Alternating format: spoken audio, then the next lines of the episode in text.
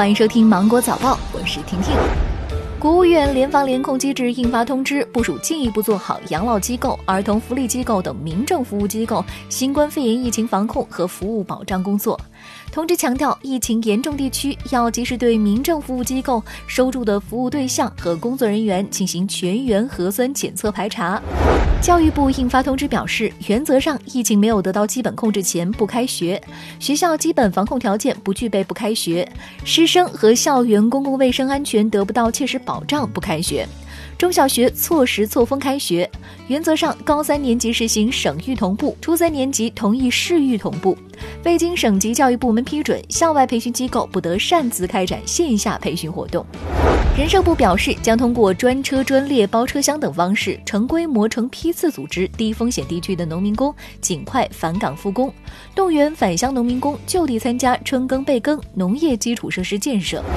交通运输部发布通知，要求湖北省要继续实行严格的离汉离鄂通道管控措施。北京市的省际道路客运服务按照首都进京人员防控机制的决策执行。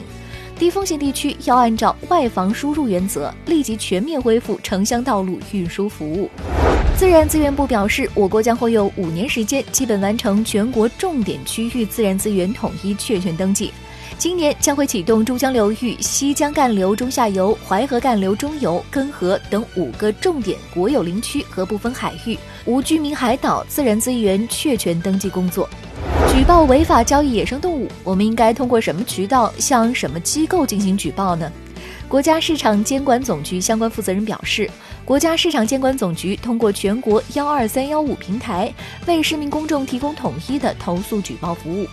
各地市场监管部门也紧急抽调力量，坚持应急处理，全力保障诉求渠道的畅通。对野生动物交易问题线索优先处理、从严查处，在分流、受理、处理和反馈等各个环节全线提速。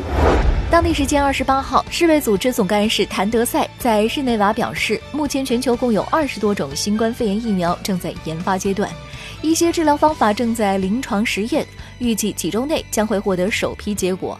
谭德赛说：“中国的经验证明，只要尽早采取有力措施，仍有机会遏制病毒传播，避免其成为大流行病。”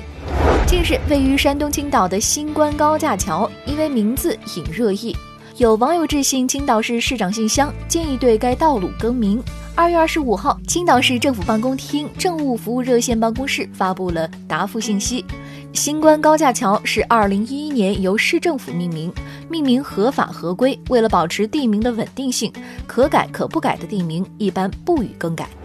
武汉马拉松组委会昨天发布官方公告，原定于二零二零年四月十二号举办的武汉马拉松延期到了下半年，具体时间另行通知。此外，组委会将会保留所有中签选手的参赛资格，如果无法继续参赛，将无条件退还报名费。那好了，今天新闻就这样，我们明天见喽，拜拜。